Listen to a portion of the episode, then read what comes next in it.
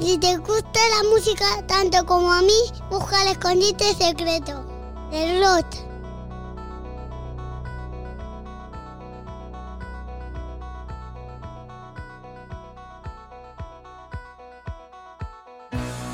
Bienvenidos, bienvenidas, saludos desde el escondite.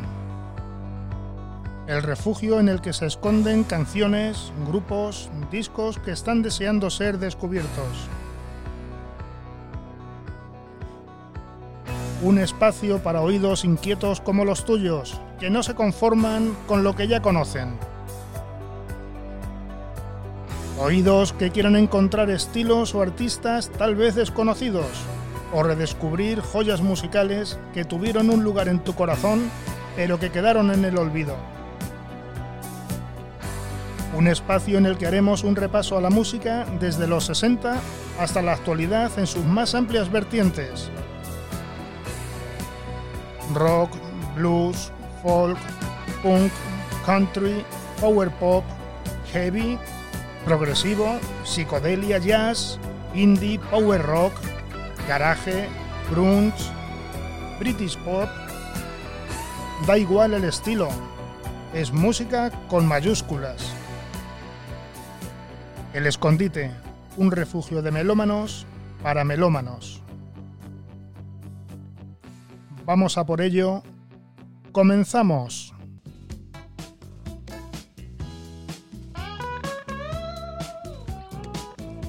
Hola, hola, muy buenas. Saludos de Chema Cabanes desde mi escondite.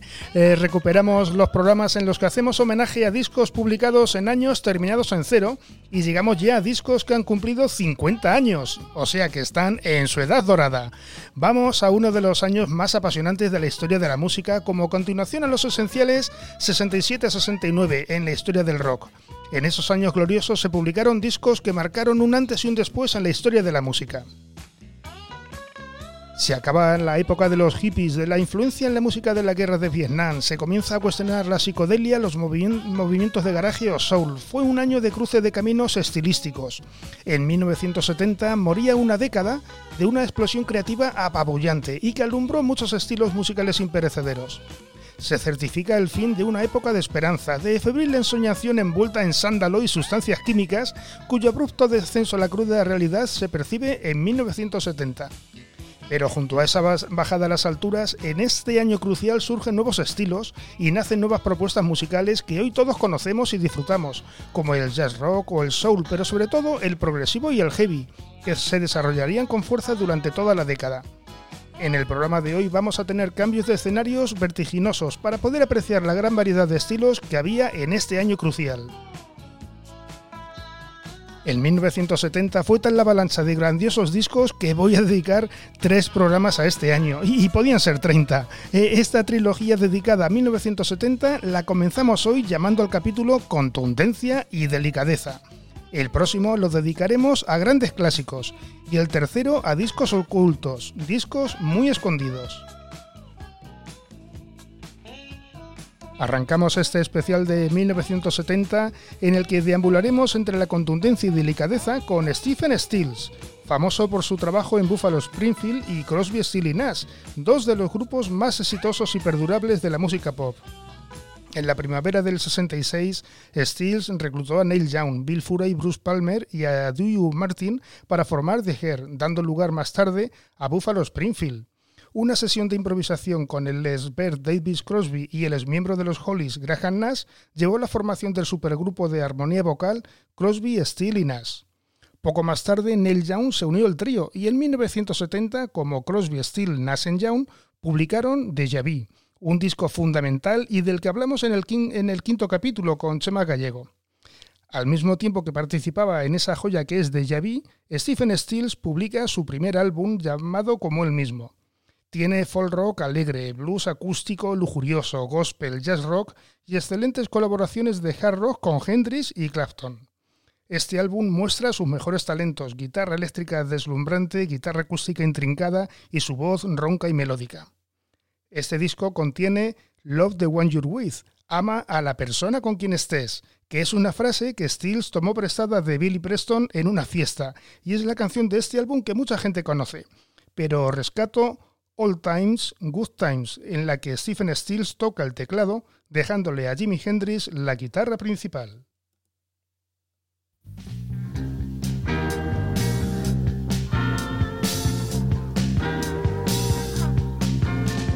When I was young and needed my time alone, jump in the pirogue, hold down the bio, boogie for liar. River was dark and cold, seven years old, I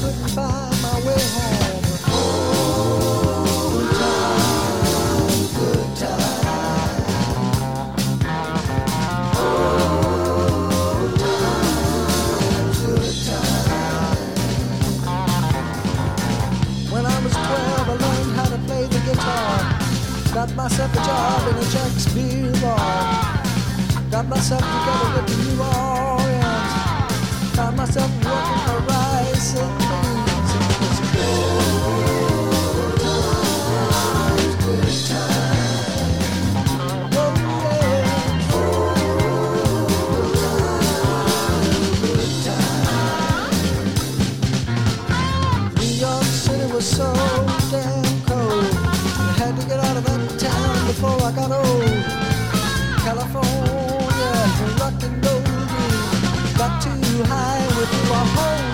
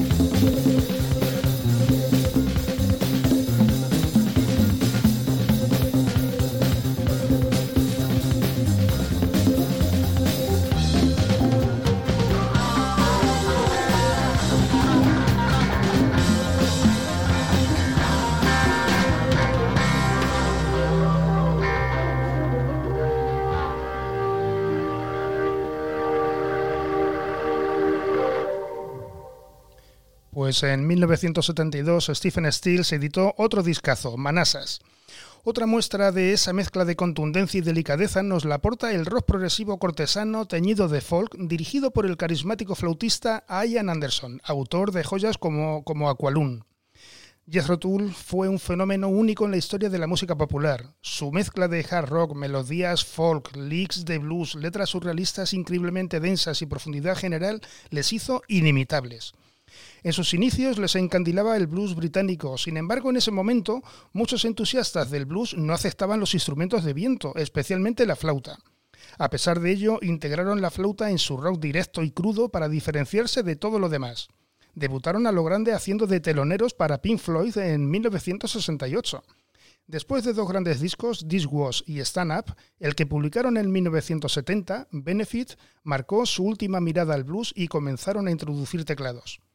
Benefit fue el álbum en el que el sonido de Jethro Tull se solidificó alrededor de la música folk, abandonando el blues por completo e introduciendo elementos de rock progresivo.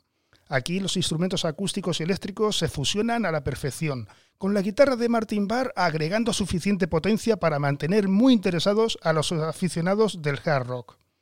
Haciendo gala de rescatar joyas ocultas, la canción que te presento no se publicó en las primeras ediciones de Benefit, ya que fue un descarte. Aquí tienes la mezcla original británica de Teacher.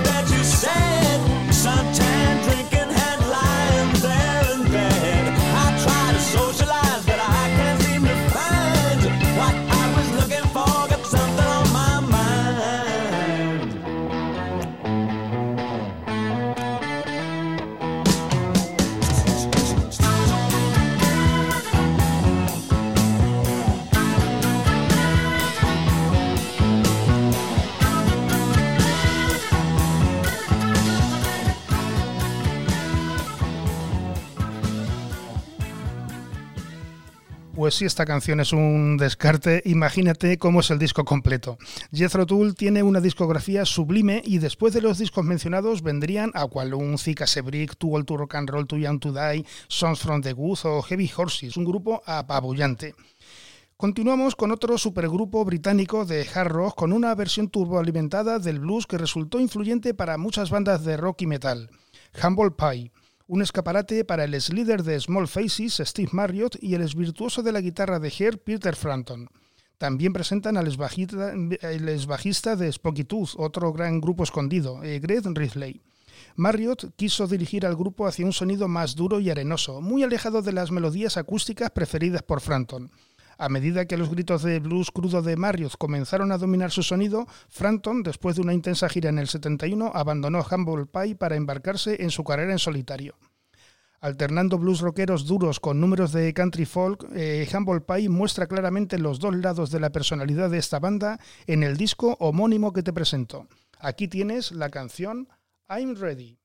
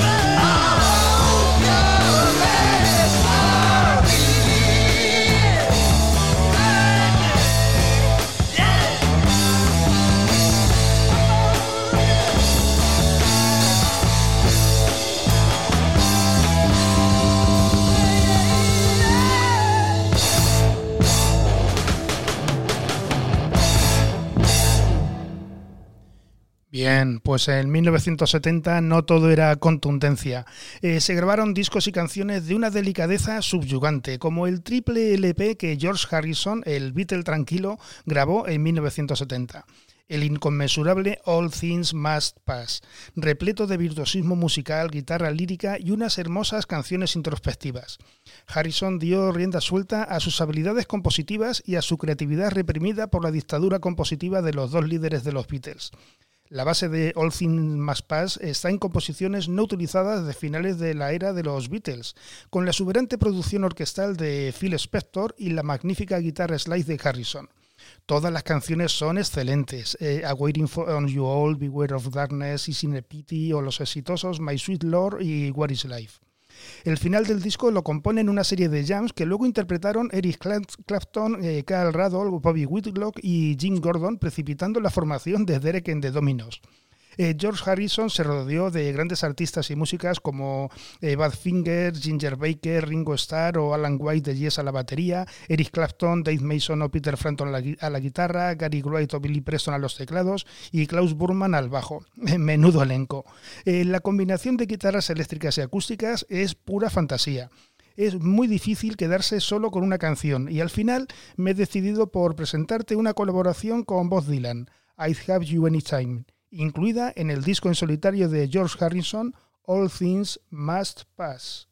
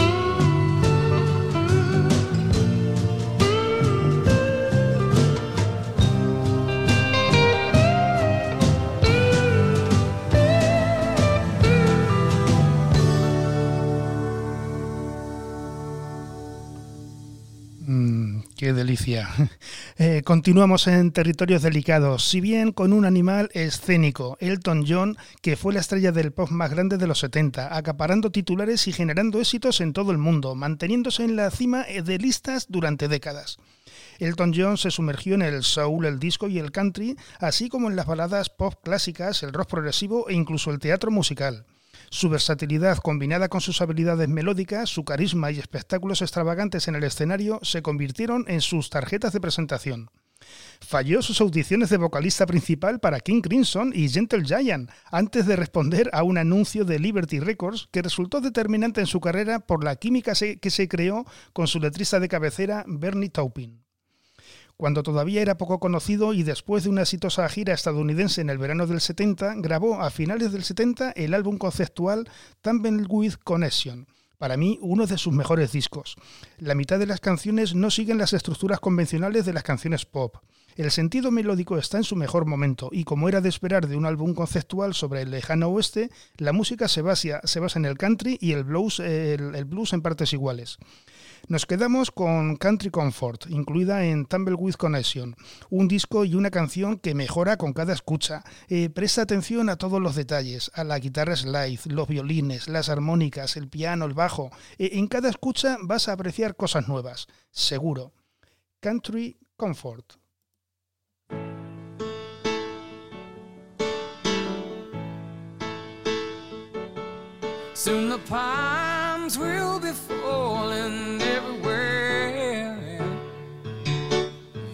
Children fight each other for a share. And the 609 goes roaring past the creek. Deacon Lee prepares a sermon for next week.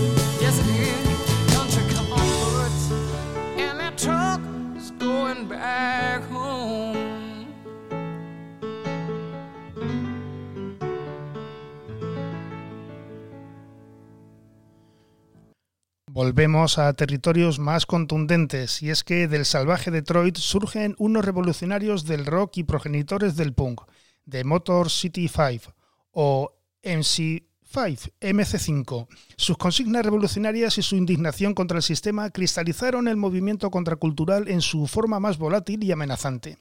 MC5 celebraron la Santa Trinidad del sexo, las drogas y el rock and roll, con sus incendiarios sets en vivo que ofrecían un contrapunto desafiante y bacanal a las ensoñaciones de paz y amor de sus contemporáneos hippies. Su álbum de debut, el clásico Kid Cow the Jams, fue grabado en vivo en octubre del 68 y estuvo a punto de ser, censurado y fue tan odiado como aclamado. En el 70 cambian de sello discográfico y graban Back in the USA, un disco que dividió a los fanáticos y críticos. Con el paso de los años, la influencia de NC5 se expandió. El punk, el hard rock y el power pop reflejaron claramente el impacto de la banda. Con un par de versiones reveladoras, Tutti Frutti de Little Richard y Back in the USA de Chuck Berry, el disco es tanto una mirada hacia los orígenes del rock and roll como un avance hacia el futuro de la música.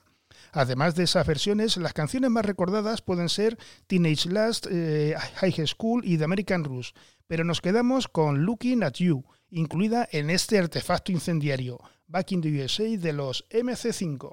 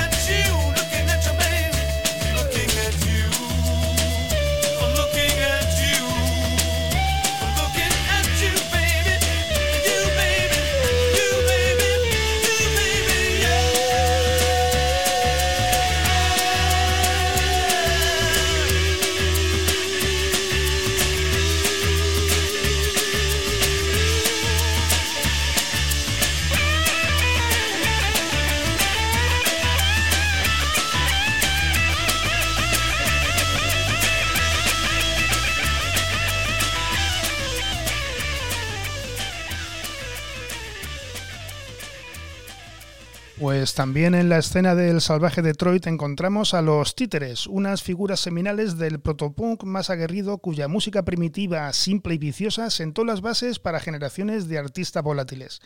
Que nunca has oído hablar de los títeres, eh, bueno, y si te digo que son de Stooges, eh, ahora sí, ¿eh? Bueno, pues al igual que Velvet Underground, los Stooges revelaron la parte oculta del sexo, las drogas y el rock and roll, mostrando toda la suciedad que hay debajo del mito.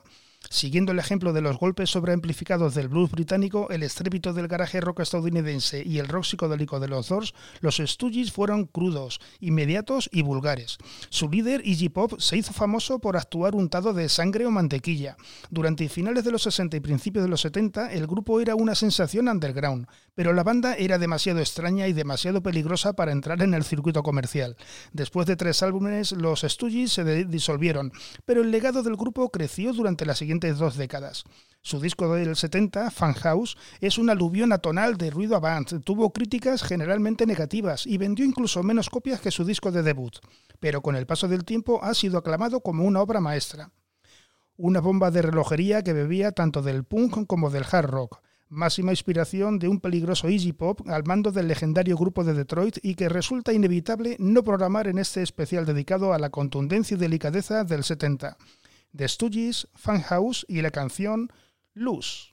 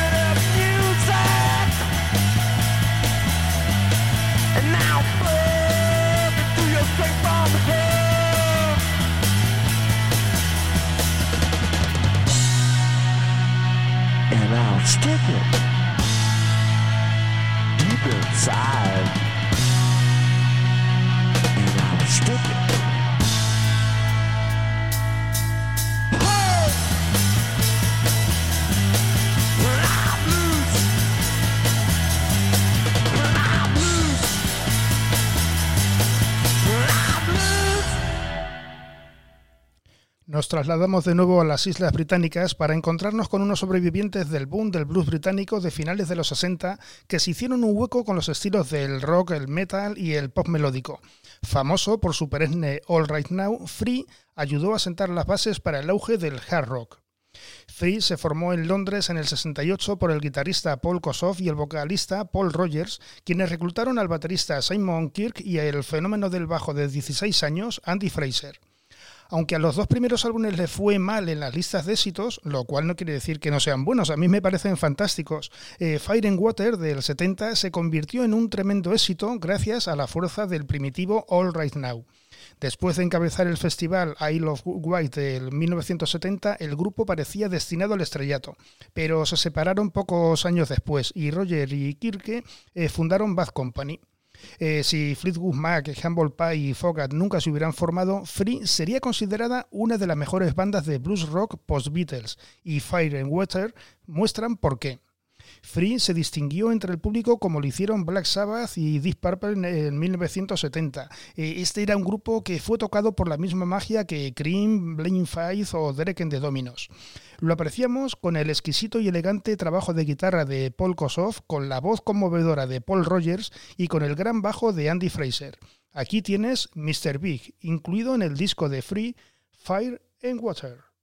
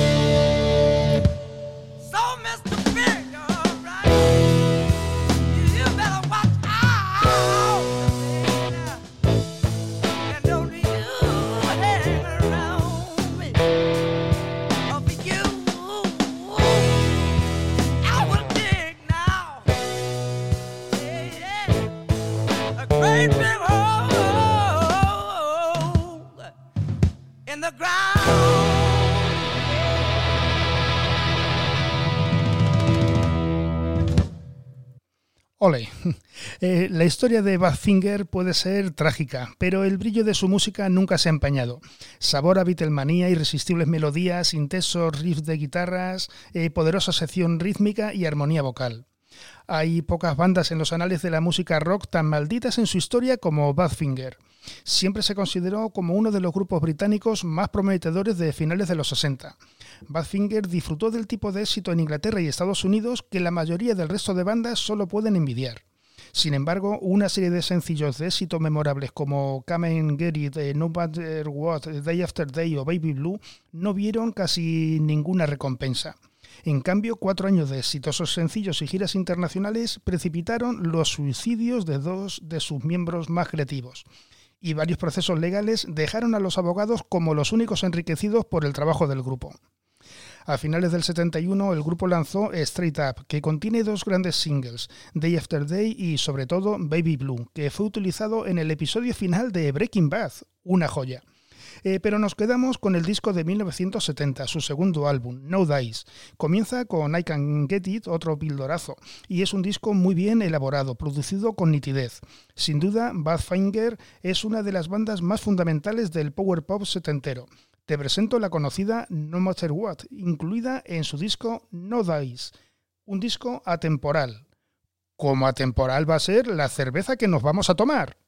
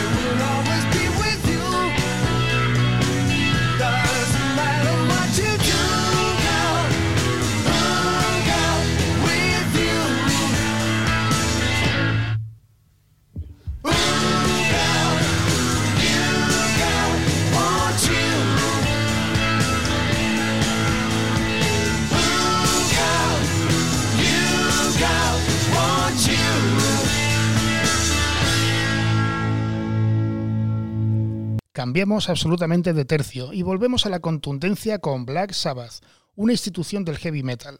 Fueron pioneros ya que construyeron el marco para los subgéneros posteriores dentro del metal, con movimientos enteros que surgen a partir de buena parte de sus canciones. Desde finales de los 60 y durante toda la década de los 70, la banda se volvió legendaria por la química entre sus intérpretes. La voz primordial de Ozzy Osbourne, los riffs sísmicos de Tony Iommi, la batería contundente y poderosa de Bill Ward y con las estruendosas líneas de bajo de Geezer Butler se solidificaron en una siniestra raza de hard rock y música obsesionada con el ocultismo como el mundo nunca había escuchado antes. Esta alineación original intocable fue responsable de obras maestras del metal como Paranoid de 1970. Paranoid no solo fue el disco más popular de Black Sabbath, también se erige como uno de los álbumes de heavy metal más grandes e influyentes de todos los tiempos. Sus temas son oscuros, eh, cubren tanto los horrores sobrenaturales o de ciencia ficción como los traumas de la vida real, de la muerte, la guerra, la aniquilación nuclear, las enfermedades mentales, las alucinaciones de drogas y el abuso de narcóticos monolítico y primordialmente poderoso, Paranoid definió el sonido y el estilo del heavy metal más que cualquier otro disco en la historia del rock. Aquí tienes la canción que da título al disco, Paranoid.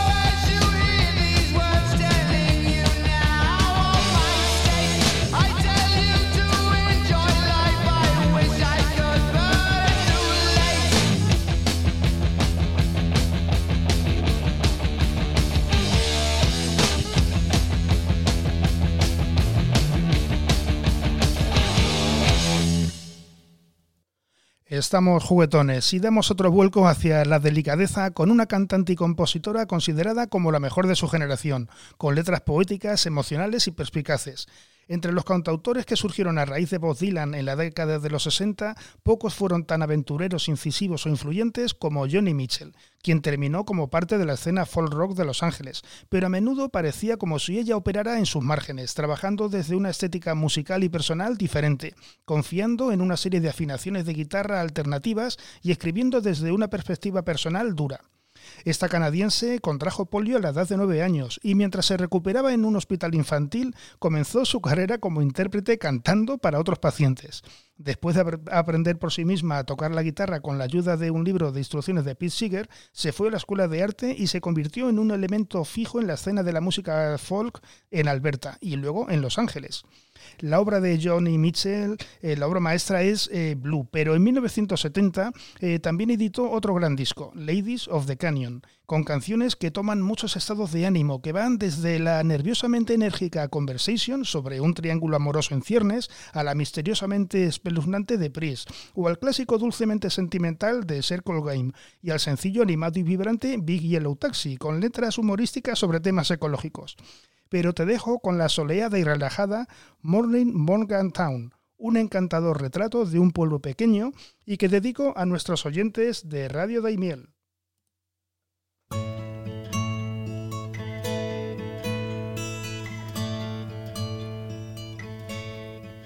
When morning comes to Morgantown, the merchants roll their awnings down. The milk trucks make their morning rounds in morning Morgantown.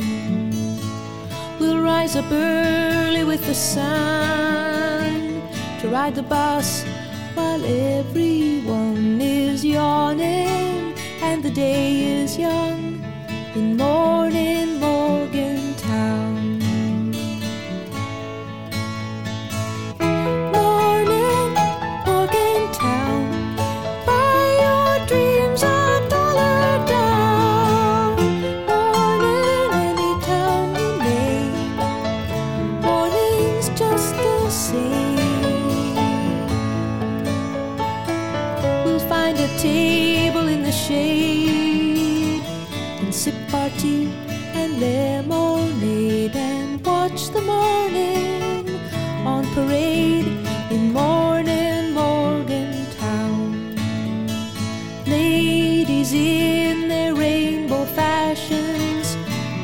Stop and go lights flashing. We'll wink at total strangers passing in. Morning, Morgan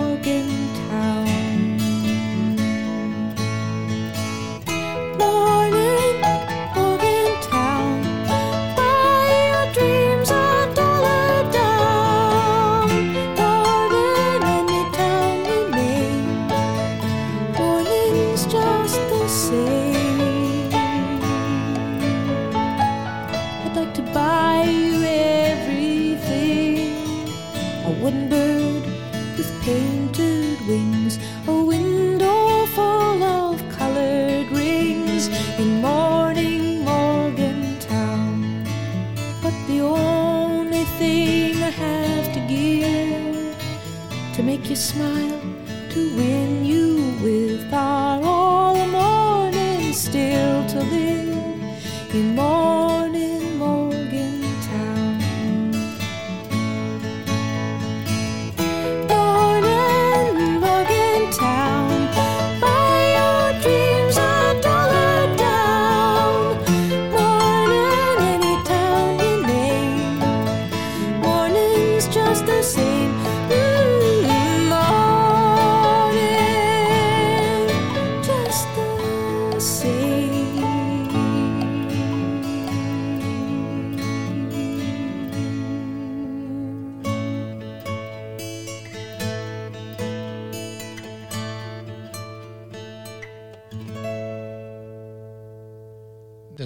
Johnny Mitchell nos trasladamos a Inglaterra con un combo que ofreció Rhythm and Blues, Moth y Psychopox de primera antes de la partida del líder Steve Marriott y su evolución hacia The Faces.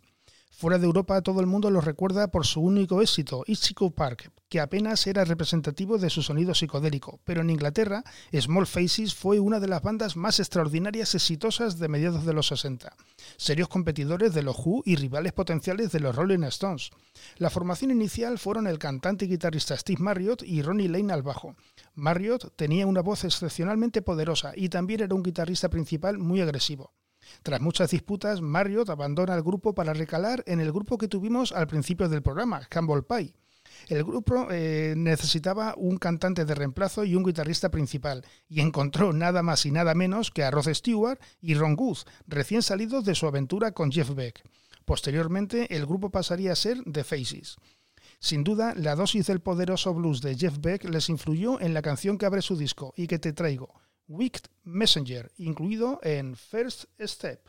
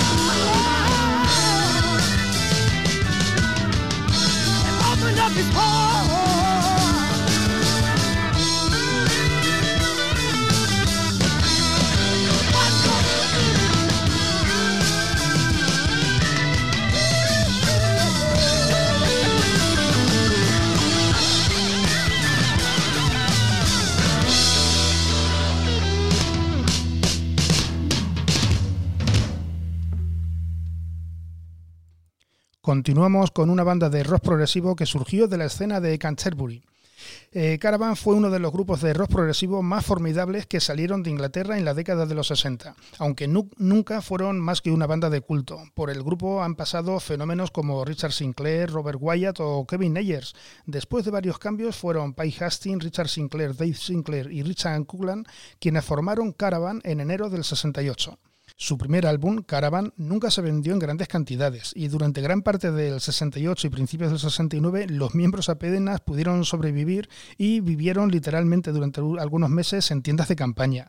Eh, su segundo álbum, Si pudiera hacerlo todo de nuevo, lo haría todo por ti, lanzado a principios del 70, fue un gran paso adelante y de hecho un hito en su historia, estableciendo la mezcla de humor y sonidos progresivos, incluyendo influencias clásicas, jazz y canciones inglesas tradicionales que caracterizarían lo mejor de su trabajo. Crearon un paisaje sonoro hipnótico y psicodélico que se convertiría en una marca registrada del movimiento de rock progresivo europeo. Voces relajadas y melodías de rock con tintes folclóricos mezclados con un estilo progresivo que iba a influir en muchas otras bandas a principios del 70. En general es un álbum visionario que ha resistido la prueba del tiempo y suena tan fresco hoy como lo hizo en 1970. Te presento Hello Hello, incluido en If I Could Do It All Over Again, I Do It All Over For You.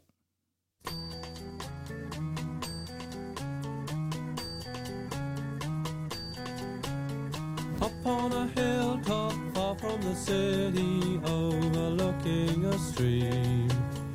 I heard a sound, it made me look round. I looked back where I had just been. There just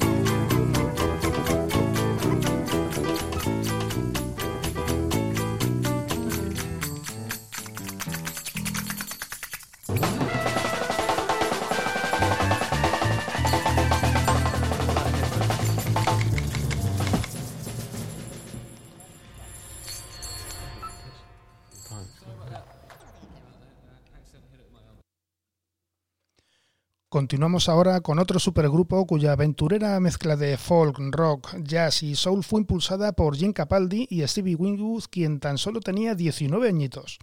Traffic fue un grupo exitoso que siguió su, su, propio curso individual a través de la escena de la música rock de finales de los 60 y principios de los 70. En un momento en que las guitarras eléctricas dominaban el rock, Traffic enfatizaba el órgano de Stevie Winwood y los instrumentos de lengüeta tocados por Chris Wood, especialmente la flauta. Después de que Dave Mason se fuera para siempre, Traffic se inclinó hacia canciones extensas que daban a sus intérpretes espacio para improvisar como en el jazz, incluso cuando los ritmos mantenían una estructura de rock. El resultado fue el éxito internacional que terminó solo cuando Wingwood finalmente decidió que estaba listo para actuar por su cuenta. En 1970 editan su cuarto disco, John Barleycorn Must Die, que contiene varios temas que superan los seis minutos, lo que les servía para hacer variaciones instrumentales extendidas. Se acercaban al campo emergente del jazz rock al tiempo que desarrollaban su rock eh, progresivo personal. Con Stevie Winwood al frente en la voz y teclados, aquí tienes Empty Pages de Traffic.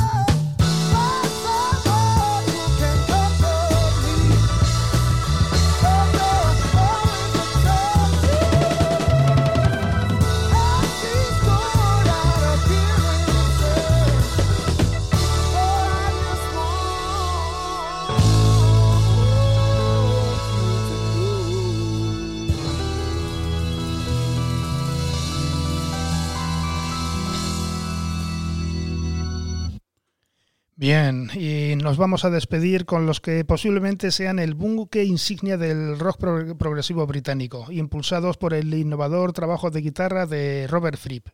Si hay un grupo que encarna el rock progresivo es King Crimson.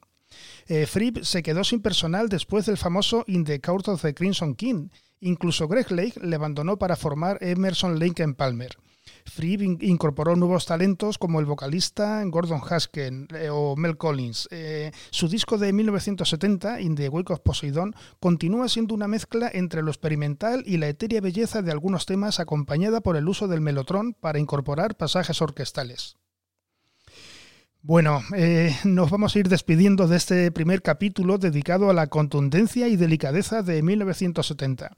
Nos hemos dejado grandiosos discos como los publicados por eh, Coger Papel y Boli, como eh, Sid Barrett, Miles Davis, The Muddy Blues, James Taylor, James Brown, Carol King, Ike Tina Turner, Flaming Groovies, John Lennon y la Plastic Ono Band, los Flying Furrito Brothers, Wishbone Nash, Supertramp, Nick Drake, Graham Nash o Simon Garfunkel. El próximo capítulo de esta trilogía va dedicado a grandes clásicos, así que te aseguro que no va a tener desperdicio. Espero que hayas disfrutado. Recuerda compartir el programa y síguenos a través de redes sociales como El Escondite del Rock. Nos despedimos con un máximo exponente de la delicadeza, una canción tremendamente bella cantada por el bajista Gordon Haskell, amigo de la infancia de Robert Fripp, y quien murió hace apenas unas semanas y que debutó con esta maravilla, Cadence en Cascade, incluida en el disco de King Crimson In the Wake of Poseidon.